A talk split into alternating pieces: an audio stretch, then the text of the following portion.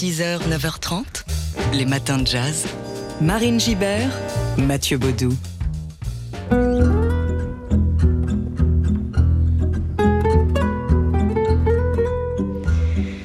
À l'occasion des 70 ans de la disparition de Django Reinhardt, le festival Django Reinhardt et le Maison Lafitte Jazz Festival présentent ce soir et demain soir une création inédite Django 70 le Gypsy Symphonic Project. Un projet hors norme avec quelques-uns des plus illustres héritiers de Django, premier rang desquels Birelli Lagrène, mais aussi Angelo Debar et Adrien Moignard, ainsi que le contrebassiste Diego Humbert et le batteur André Ceccarelli, tous accompagnés par l'Orchestre national d'Île-de-France. À l'origine du projet, on trouve le guitariste et compositeur Samuel Strouk qui signe les arrangements, les compositions originales et qui dirigera l'orchestre lors des deux représentations euh, euh, donc ce soir et, demain soir euh, à Maison Lafitte et dans le parc du château de Fontainebleau. Et ce qu'il aime par-dessus tout, Samuel Strouk, dans ce, projet, c'est créer des ponts entre la musique de Django, donc, avec laquelle il a grandi, et l'orchestration symphonique pour laquelle il s'est passionné depuis de nombreuses années. Et même si Django lui-même rêvait un petit peu avant sa mort d'enregistrer avec un orchestre et qu'il s'est beaucoup intéressé à la musique symphonique, son répertoire n'en demeure pas moins très difficile à orchestrer. On écoute à ce sujet Samuel Stroke. Sa musique telle qu'on la connaît nous, donc vraiment le, jazz manouche, euh, elle n'est pas du tout, euh, du tout euh, faite pour aller avec orchestre. C'est pas une évidence loin de là, mais c'est justement ça que, que je trouve intéressant parce que l'idée c'est de pas dénaturer sa musique. L'idée ça a été de, au contraire, aller porter un éclairage peut-être différent, mais tout en étant effectivement très honnête avec ce qu'il a fait. Et c'est pour ça qu'il y a ces deux entités dans ce projet, c'est-à-dire qu'il y a le, les solistes qui eux sont euh, garants, euh, Birelli Lagrène, Angelo Debar, Adrien Moignard, Diego Humbert sont garants de, et, Mathias Guéry aussi au violon, sont garants de ce style, de cette patte, de ce qu'il a pu euh, nous léguer.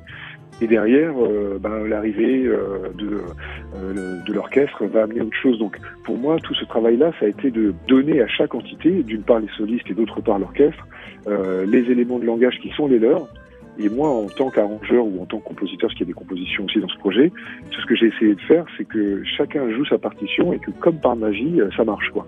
L'addition, l'enchâssement, la superposition de, de ces savoir-faire donne par elle-même euh, quelque chose de nouveau, ou du moins quelque chose de différent. Et donc, effectivement, dans cette pas une chose de toute évidence au départ. Samuel Strouk, donc compositeur, arrangeur et chef d'orchestre sur ce très beau projet, un projet hors norme, Django 70 concert inédit, une création ce soir au Maison Lafitte Jazz Festival. Et TSF Jazz sera sur place pour vous le faire vivre en direct avec Sébastien Dovian dans Jazz Live et puis donc deuxième représentation. Là, ce sera demain soir à Fontainebleau dans le cadre du festival Django Reinhardt. Les matins de jazz.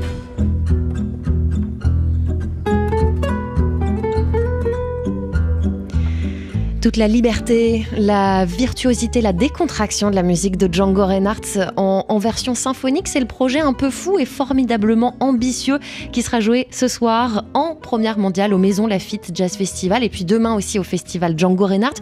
Façon assez euh, grandiose de rendre hommage au maître alors que cette année marque les, les 70 ans de sa disparition. Ce concert hors norme, c'est le Django 70th Gypsy Symphonic Project porté par le guitariste et compositeur Samuel Strouk qui a arrangé donc le répertoire de Django et signé aussi quelques compositions originales pour l'Orchestre national d'Île-de-France, orchestre symphonique donc pour servir, servir d'écrin à l'un des plus grands héritiers hein, de, Django, le guitariste Pirelli Lagrène en l'occurrence, mais aussi Angelo Debar, Adrien Moignard et également Diego Humbert et André Ceccarelli.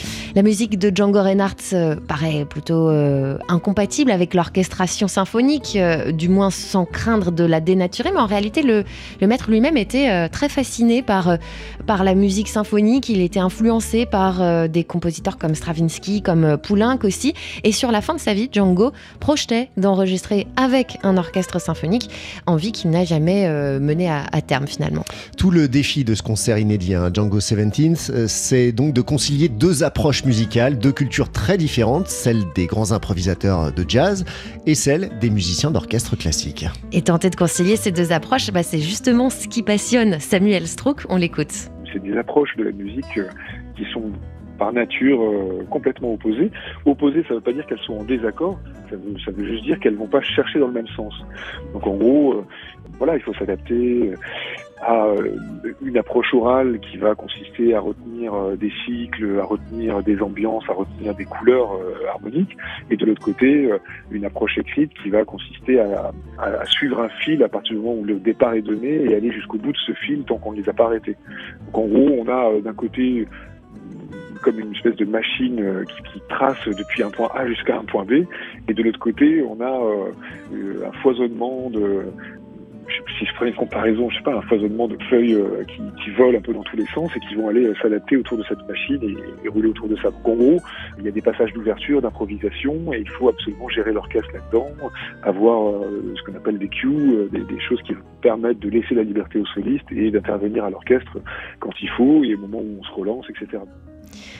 La Django 17 euh, concert, 70 concert inédit euh, ce soir au, au, Maison Lafitte Jazz Festival. TSF Jazz sera sur place pour vous le faire vivre en direct. Et puis, euh, deuxième date, ce sera demain soir dans le parc du château de Fontainebleau dans le cadre du festival Django Reinhardt. Les matins de jazz. Demain, le 24 juin, marque le centenaire de la naissance d'un photographe qui a laissé son empreinte sur le XXe siècle, Marc Ribou, né le 24 juin 1923, décédé en, en 2016 une figure de l'agence Magnum, et ses mentors euh, furent euh, Kappa et, Cartier-Bresson. Il célèbre notamment pour ses reportages à travers l'Asie, mais aussi pour ses photos devenues donc des icônes, comme par exemple hein, la fille à la fleur, cette manifestante américaine contre la guerre du Vietnam qui tient une fleur face à un soldat casqué et armé. Et il y a aussi le peintre de la Tour Eiffel, cet homme sans aucune attache qui semble danser au-dessus du vide et, et, qui donne un coup de pinceau de façon très désinvolte comme ça sur l'une des, des poutres de la Tour Eiffel. Nombre de ces photos donc ont, marqué l'histoire. Marc Ribou qui n'aimait pas trop le terme de photojournaliste, hein, il préférait photographe tout court. Il faut dire que ses clichés étaient toujours teintés de, poésie, ce qui a rendu son œuvre unique et souvent en décalage avec celle de ses collègues de Magnum. Un poète, un promeneur solitaire, introverti qui déambulait pendant des heures avant de, trouver le bon cadre et de capturer l'instant parfait. Cet amoureux du contraste qui euh, n'a jamais cessé de travailler en, en, noir et blanc aussi. Et c'était un, un orfèvre de la composition, comme nous le raconte Adélie de Ipanema, présidente de Polka, qui a travaillé aux côtés de Marc Ribou pendant plusieurs années. Cartier-Bresson parlait de lui euh, en tant que géomètre. Il disait Tu es né géomètre, quelle chance tu as, c'est si rare. Euh, il a fait centrale à Lyon, donc euh, c'était des études qui n'avaient rien à voir avec la photographie ou, les, beaux-arts. c'était un mathématicien en fait. La photographie, c'était pour lui finalement une sorte de leçon de géométrie. Donc il calculait ses, euh, cadres comme des formes et non pas comme un, comme un sujet. Et d'ailleurs, ça lui arrivait souvent de, de, prendre son tirage, se mettait à côté de sa lumière et regardait si bien, bon, si déjà le noir était bien noir, euh, enfin, si le, la photo était belle, euh, bien tirée, et surtout il la retournait. Et c'était assez euh, étonnant. Moi, je travaillais avec lui pas, pas mal de temps et ça m'avait vraiment surprise de, voir ce photographe euh, tourner son tirage et de me dire, tu vois, celle-ci, elle est réussie. Et en fait, c'était parce que il, retournait ses photos pour regarder les lignes et observer les courbes. Et si pour lui euh, cette photo avait du sens, s'il y avait une harmonie visuelle, la photo était réussie. C'était pas le sujet qui comptait, c'était vraiment cette histoire de forme. Donc, euh, si vous regardez bien les photographies de, de Marc, vous allez voir qu'à chaque fois, euh, il n'y a que des cohérences de forme et de lignes. C'est son grand, c'était son grand pouvoir en fait. Polka, dont l'histoire est, très liée à celle de Marc Ribou, va rendre hommage hein, au photographe à l'occasion euh, du centenaire de sa naissance avec une exposition à la galerie euh, Polka. Ce sera euh, à Paris, expo qui est en cours de préparation et qui sera a priori visible en novembre prochain. On vous en reparlera bien évidemment dans les matins de jazz. Les matins de jazz. Nous célébrons ce week-end un artiste discret, observateur silencieux, promeneur solitaire qui a minutieusement documenté le XXe siècle et, livré des images devenues des icônes. Il s'agit de Marc Ribou. Le photographe Marc Ribou, né donc le 24 juin 1923. Il, aura, il aurait eu 100 ans hier, disparu en 2016. Euh, l'un des, grands noms de l'agence Magnum, où il entre au début des, années 50, adoubé par, s'il vous plaît, Robert Capa et Cartier-Bresson. Il a fait des études d'ingénieur et donc il est à la fois, et ça paraît un peu euh, paradoxal, mathématicien et poète. Mathématicien et géomètre, hein, parce qu'il compose ses cadres de façon purement géométrique, en mesurant l'équilibre des formes et des lignes et en, et en prenant garde que sa photo soit aussi belle à l'endroit qu'à l'envers. Et poète parce que ces clichés euh, ont toujours ce détail insolite, décalé et cette impression de légèreté. Marc Ribot qui place le voyage au cœur de son œuvre, de l'Inde à la Chine, de l'Algérie au Ghana ou au Nigeria. Son regard se pose sur euh, les cultures du monde et, notamment sur l'Asie où il a fait euh, beaucoup de, séjours et, et, parfois de longs séjours. Ouais, notamment ses reportages sur les transformations de la Chine, du grand bond en avant dans les années 50 jusqu'au boom économique des années 80. Des photos qui vont le rendre célèbre et témoin d'autres grandes révolutions aussi en Iran, en Pologne ou en Afrique du Sud. Il va aussi sur le front des combats au Vietnam ou encore au Pakistan oriental. Mais l'une de ses photos les plus célèbres, il l'a prise euh, à Paris au, tout début de sa carrière. Oui, il s'agit du peintre de la Tour Eiffel. Et on écoute à ce propos Adélie Ipanema, présidente de Polka, qui a longtemps travaillé aux côtés de Marc Ribou. Elle nous raconte l'histoire de cette photo légendaire. À l'époque, il est tout jeune et Cartier-Bresson lui confie un, un appareil photo, un Rolleiflex, qui a la particularité justement d'inverser le sujet. Donc on photographie à l'envers. Donc il part euh, avec son Rolleiflex, il va euh, autour de la Tour Eiffel parce que à l'agence, notamment Kappa, avait entendu parler de, la nouvelle peinture de, de, la tour et il part euh, dans les escaliers et il rencontre ces peintres. Alors en 1953, les, les peintres de la Tour Eiffel, c'est déjà formidable à, voir parce qu'il n'y a pas du tout de protection, c'est un autre monde. Et il prend des photos tout en silence, en étant finalement assez assez timide et il fait cette fabuleuse photo euh, du peintre qui, qui on a l'impression qu'il danse et en donnant juste un petit coup de peinture comme ça sur, sur un des bouts de, de fer de, de, cette grande dame. Ce qui est assez marrant, c'est que quand il prend cette photo-là, qui fait donc partie de plein d'autres photos euh, sur une planche contact, euh, il, rentre à, l'agence Magnum et c'est Robert Capa qui entoure cette photo-là, qui deviendra l'icône de Marc Ribou. Donc pour moi, c'est l'image d'un très grand photographe qui a été produit finalement par Henri Cartier-Bresson en lui confiant son Rolleiflex et qui a été choisi et édité par Robert Capa. Donc elle a, elle a une histoire qui est assez fabuleuse et en plus elle fait le tour du monde. Voilà l'histoire de cette euh, photo, le peintre de la Tour Eiffel de Marc Ribou. Marc Ribou, né le 24 juin 1923, il aurait eu 100 ans demain.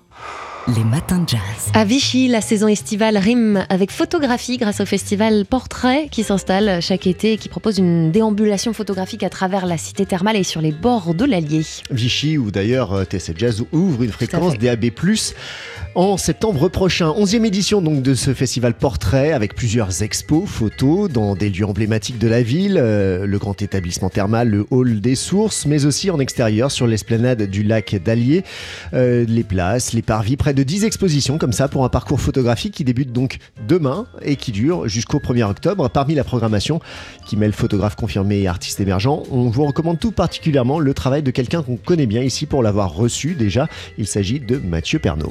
Oui, pendant ses études de photo à Arles dans les années 90, il rencontre une famille euh, rome, les euh, Gorganes. Depuis, il témoigne de tout ce qui jalonne leur existence, les décès, les naissances, les, jeux d'enfants, les petits métiers, à la fois euh, parrain, portraitiste de la famille. son engagement est vraiment au-delà de, la, simple chronique photo et, c'est presque une approche documentaire très méticuleuse sur le long cours. Le festival photo portrait, donc, c'est à Vichy, c'est à voir dès demain et tout au long de l'été. Les matins de jazz. Le vendredi, on aime bien vous repasser les moments forts de la semaine. Et, cette semaine, le point d'orgue, ce fut bien sûr la fête de la musique, mercredi, avec du live dès les premières heures de la journée jusqu'aux dernières heures du soir sur TSF. Et les festivités ont commencé dans les matins de jazz avec la venue du trio du pianiste Mario Canonge. Et c'était merveilleux. Le pianiste martiniquais qui est venu avec ses deux complices, le contrebassiste Michel Alibo et le batteur Arnaud Dolmen, trois représentants flamboyants du jazz ultramarin, tout en complicité le Mario Canonge Trio qui a donné son nom à, l'album donc du pianiste, disque dans lequel il s'amuse plus que jamais à déconstruire les rythmes populaires des Antilles et à les mêler aux influences jazz. Les trois membres du trio sont donc euh, venus donner le coup d'envoi d'une fête de la musique forcément lumineuse, joyeuse, authentique avec deux morceaux live. On s'offre tout de suite un petit replay. Mario Canonge, Michel Alibo et Arnaud Dolmen sur la scène du studio de TSF Jazz. Voici le très dansant Carnaval Blues.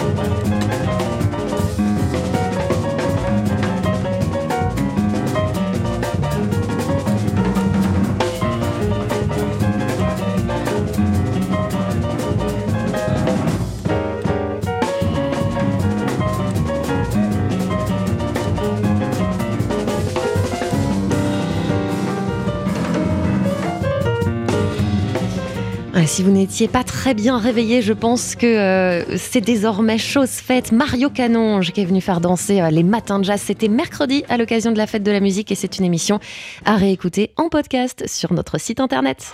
Les matins de jazz.